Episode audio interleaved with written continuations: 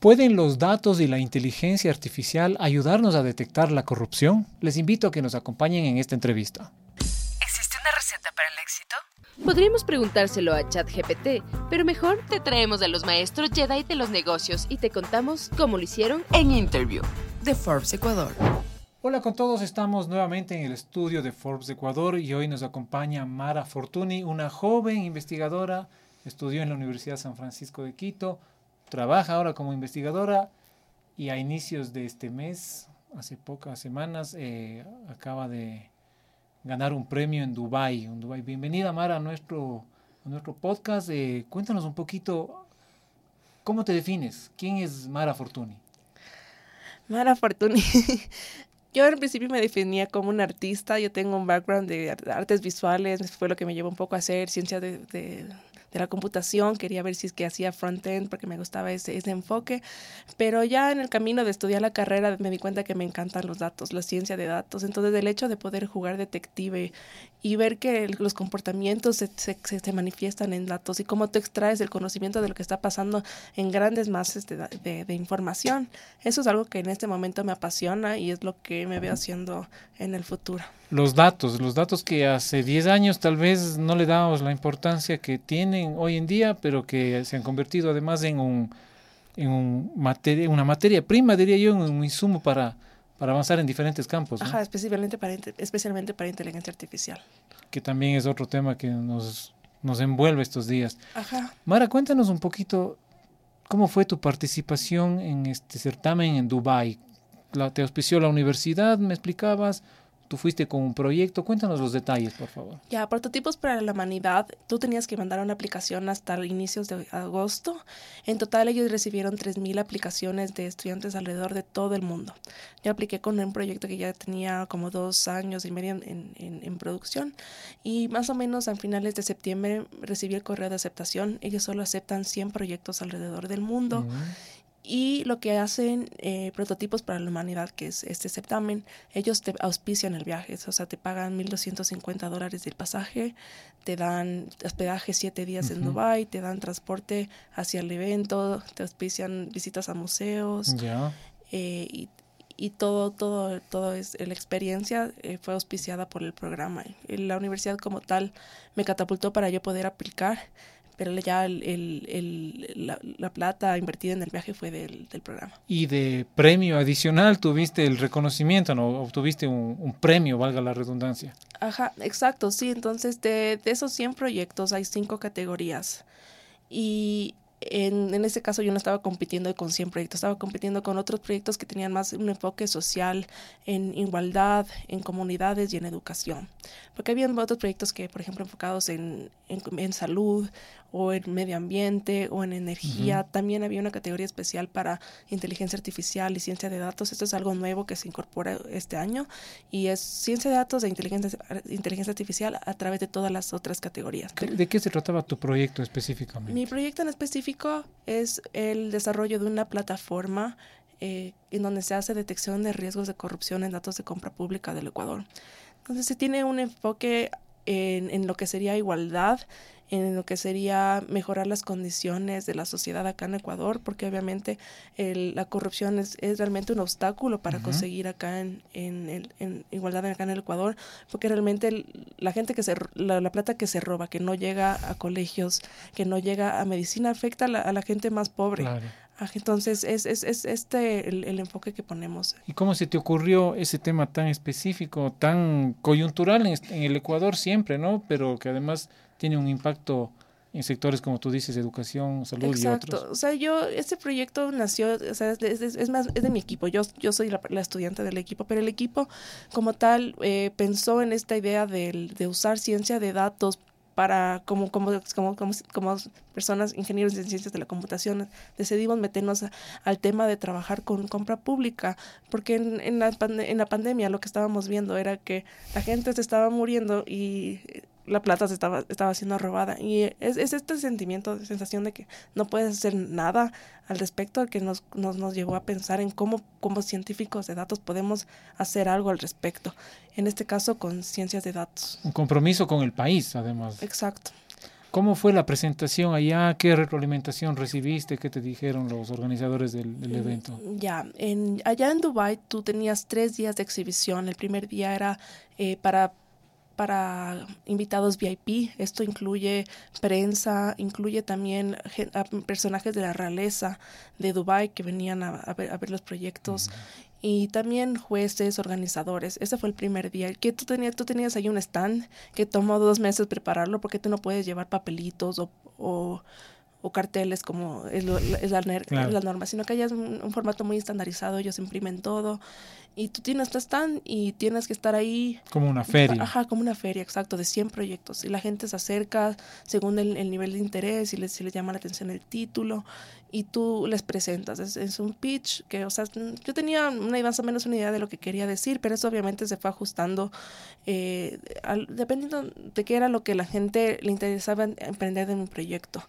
Y eh, después, después ya los, el, día 29 y 30 de noviembre ya era una feria abierta a todo el público y también a inversionistas, porque lo que quiere Prototipos para la Humanidad es, nos seleccionan para que estos proyectos que tienen un fin para, para ayudar a la humanidad, ya sea a través de combate del cambio climático o de temas sociales, que estos proyectos sobrevivan, que estos proyectos que se generan en la academia, que a veces no tienen financiamiento, o sea, en- o les o falta, en, en esos casos encuentren una forma de, de persistir y generar, y generar impacto. Entonces, Entonces tú estabas, me dices, con la realeza de Dubai, con Sí. anti-inversionistas y ante otros cracks como tú, digamos, jóvenes todos que quieren dejar su huella en el, en el planeta. Exactamente, ese, ese era el ecosistema en el, al que fuimos llevados. Y fue con ese propósito de que llamar la atención de, de ponernos en contacto con inversionistas. No todos llamaban la, los proyectos llamaban la atención de todos, pero alguien siempre encontró. O sea, si tú- o sea, digamos, yo, yo siempre digo, si tú sal, independiente, si no salías con premio, no importa, porque habían chicos que salían con un montón de plata, miles de miles de miles de dólares en inversión.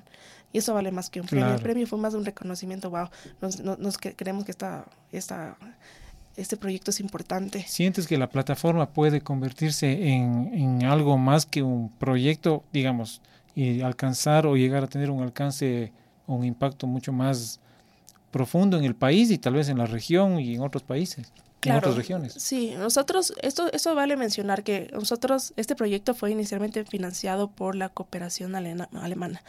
O sea, ellos tienen un programa que se llama Ecuador Sincero y ellos financiaron eh, la, la versión inicial de esta plataforma porque ellos creían en el hecho de desarrollar, ayudar a desarrollar un país como el nuestro, co- combatiendo problemáticas como, como la corrupción. Entonces, eh, lo que nosotros le presentamos a estas personas es, es que el SOCE, que es el sistema ofici- eh, oficial de datos de, eh, de compra pública del- en el Ecuador, este existe desde 2007. Y lo que dijeron es para aumentar el nivel de transparencia, evitar discrecionalidad. Estos son los principios de, este sitio. Pero aún existiendo este sitio, hay todavía hay, casos de corrupción que te dejan con la boca abierta. Entre ellos, por ejemplo, el, el contrato de, para votación electrónica. Los datos están publicados en el SOCE y no nos enteramos a través de los datos, nos enteramos a través de las consecuencias, que miles no pudieron votar, el, si- el sistema falló. Entonces, ¿qué decimos nosotros? El costo de monitorear lo que está pasando en esos datos es altísimo. Entonces nadie lo hace. Pero ¿qué, qué hacemos nosotros? Con ciencia de datos localizamos un, un conjunto, un segmento más pequeño, pero más significativo de procesos que tienen que ser investigados con, más, a más, con, con mayor detenimiento para confirmarse o descartarse sospechas eh, evaluadas por el propio sistema. Entonces, de esa manera, esto es una Sospechas de corrupción. Sospechas de corrupción. Nosotros, no, como cien- científicos de datos, no podemos decir con un 100% de certeza que esto es corrupción. Siempre tiene que eh, la evaluación ir, ir de lado de la mano de una, de una persona que sabe sobre estos temas y que puede hacer algo al respecto. Pero nosotros como tal te ayudamos, o sea, para que tú no tengas que tratar de abrir a ciegas todos los procesos que hay en el SOCE y ver cuál de ellos tiene riesgo. ¿El SOCE es? El SOCE es el sistema oficial eh, de compras públicas del Ecuador. Es el portal que está, Ya. está, está administrado por el CERCOP, que es la, la autoridad. Entonces ahora a este mal, a este estigma, este terrible mal que tiene el Ecuador, que es la corrupción, se le añade el componente de la data, de lo que te estoy entendiendo. A través de la data podemos decir aquí hubo o aquí no hubo corrupción. Ajá. ¿Qué estamos, qué, es- qué- cuál, es, ¿Cuál es la premisa? Nosotros decimos la corrupción es es muy difícil de ver, incluso en el, en, el, en el, reto que yo tenía de crear un contenido mediático para mi exposición, yo cómo se ve la corrupción. Es muy difícil, primero porque es, es, oculta y segundo también es porque es una idea también muy abstracta, pero nosotros decimos la corrupción está en los datos, se, se manifiesta sí o sí en los datos. Esas, los, los, los, datos expresan síntomas de, de, que algo mal está pasando. Como por ejemplo, ¿cómo le puedes aterrizar a esa idea? Porque digamos, mientras tú hablabas decía, a ver, corrupción, sobornar a un funcionario para merecer, un, para lograr un favor. Un concepto que tal vez se aplica, Ajá. pero digamos ya aplicado a los datos, ¿cómo, ¿cómo lo podemos explicar a nuestra audiencia? Ajá, todo depende si las interacciones son captadas por los datos, por, en datos. Por ejemplo, entregas de coimas desde ahí, eso sí, eso, eso es, es, otro reto. Ajá, uh -huh. porque siempre se reduce la pregunta si tienes o no los datos. Pero, por ejemplo, el, un, un, un, un, indicador de riesgo de corrupción sería conflictos de interés. Y es súper fácil evaluar con datos. Cuando tú tienes información de un proceso de, de contratación, tienes información sobre los participantes que, que tuvieron una participación en este proceso competitivo y sabes quiénes son los accionistas de estos eh, participantes. Esta es la información de los accionistas, como tal, está en la superintendencia de compañías. compañías. Son datos que existen. Y si tú puedes capturar si es que hay accionistas en común entre proveedores que están participando por un mismo contrato, entonces tú tienes cómo detectar conflictos de interés que puede que eh, no sea nada, pero es, siempre es un, un, síntoma de que algo no, es, no está completamente en orden. Y esto ya es una práctica, digamos, en otros países, en otros continentes. El uso de, la, de los datos, de la inteligencia artificial para detectar corrupción. Es, es, algo que he visto mucho en artículos científicos. O sea, yo como parte de mi investigación tengo que leer un montón de cómo que se está haciendo en otros países. Pero como tal no hemos visto una plataforma muy grande que no sea el propio sistema. Por ejemplo, que no sea el propio sistema de compra pública el que haga los datos, la detección de riesgo. Porque ¿qué es lo que pasa? Que eh, a veces si es el, el, el propio, eh, el, la, la, propia, el propio actor corrupto el que está reportando sobre corrupción, no se lo puede creer mucho, por así decirlo. Pero si es la universidad, una uh -huh. universidad que en, realmente en, el, el, único interés que tiene la universidad es, en, en, es, es el único compromiso que tienes con la sociedad. Entonces, esto también te da una posición única en, en, entre todo, incluso si tú eres un actor privado, no tienes tanta legitimidad como tiene una universidad, porque ¿quién está poniendo la plata para que produ produzcas esta información? Cuando son, eh, cuando esto viene desde la academia, viene desde el fin de, generar conocimiento y apoyar, ayudar a la humanidad, es cuando estas plataformas eh, tienen, no solo ayudan, sino que también tienen este grado de confianza entonces, sí existen investigaciones sobre cómo detectar riesgos de corrupción en compras, en datos de todo el mundo, pero no, no como tal, no he escuchado sobre, un, sobre una plataforma eh, con, con todos estos componentes que, que, lo hacen no solo útil para la gente que quiere hacer detección de sospechas uh -huh. de corrupción, sino también eh, creíble, o sea, legítimo. Se te escucha muy segura, con mucha, con mucha convicción cuando hablas del tema. ¿Cómo, ¿Cómo te proyectas de aquí? Tú tienes 24 años, me decías. Estás trabajando en la universidad. Me imagino que tienes planes académicos, metas académicas, pero ¿hacia dónde te proyectas, Mara? Digamos, porque los chicos, los jóvenes de 20, de 30 años, siempre tienen sus, sus expectativas en la vida. ¿Hacia dónde tú te, te, te diriges? O sea, yo antes de Dubai quería ir a hacer una maestría el siguiente año. Quería hacer obviamente en ciencia de datos y seguir uh -huh. avanzando. Quería, obviamente ciencia de datos siempre con el fin de ver cómo yo puedo seguir aportando a este tema de la detección de riesgos de corrupción. De hecho, eh, para ETH Zurich me pedían una propuesta de, de, de, de masterado y yo lo enfoqué a la innovación de este portal. Uh -huh. Eh, pero ya después de Dubai me di cuenta que gente en Dubai cree en esta idea, o sea, le, le, les llamó la atención, han, han decidido invertir en, en, el país y también en el mundo. Entonces es algo que le quiero dar seguimiento. Este, eh, ahorita las conversaciones están sobre si vamos o no a desarrollar una idea similar en otros países, en Dubai mm. mismo. Entonces alguien te propuso ya es, es, hacer el, colaboración. El, es que el evento tiene tiene varios varios componentes, o sea, la exhibición, pero también esta otra parte en donde ellos te, o te ponen en contacto con gente que es crucial para tu supervivencia o ellos mismos te, te ofrecen el ecosistema de Dubai. Porque Dubai eh, ya, ya lo pude ver, o sea, estando allá, Eh, realmente se está catapultando para ser una, una, una, una, ciudad como Silicon Valley, para traer, atrayendo talentos y proyectos de alto nivel tecnológico y, de, y con alto potencial de impacto.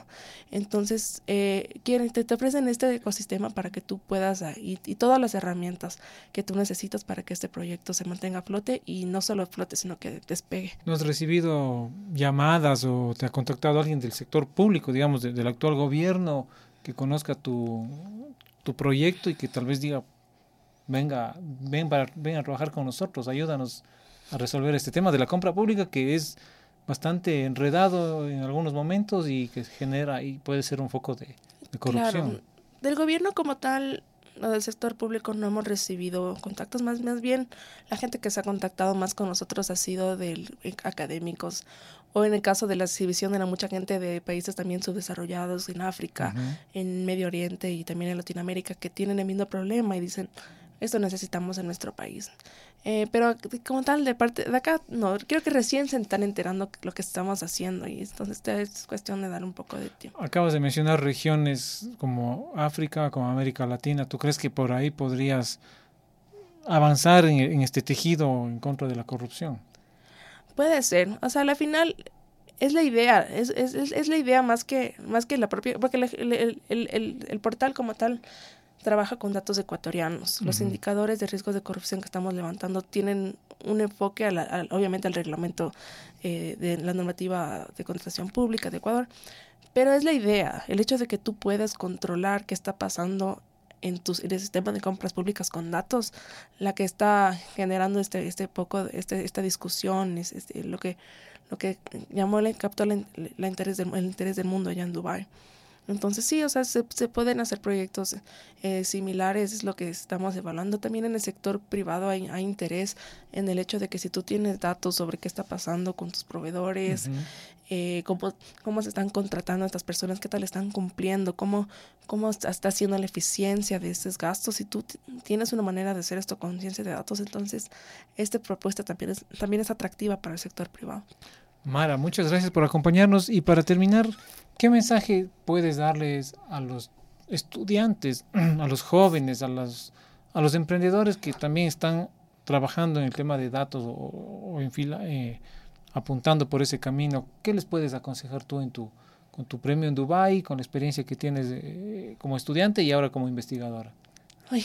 yo, yo aprendí muchas lecciones, o sea, entre ellas creo que la, primer, la principal ha sido un, tema de, de, todo el, el, progreso. Una vez tú, tú, tú, tú, obviamente creo que el sueño de todo el mundo es eh, hoy estar, empezar con una idea y mañana ya estar en estar en Conex teniendo éxito. Pero no es así. O sea, yo, yo como dije en mi trabajo de investigación, yo empecé haciendo comparación de, haciendo pruebas de datos, nada que ver con, con el nivel de, de, responsabilidad que tengo ahorita. Pero es este, es esta idea de que puedes empezar con cosas chiquitas y hacerlas también con, con, con excelencia y cada vez catapultarte más alto. Y si el, y si no, y si el mundo, el mundo va a reconocer la excelencia. Es, es, es, algo que he aprendido. Si no es, si no es en un año, es en dos. Y el, la excelencia siempre, siempre, siempre se, se, reconoce. Entonces, hacer las cosas bien, no importa cuán pequeñas sean, porque ese es el, el, el camino hacia hacer grandes cosas.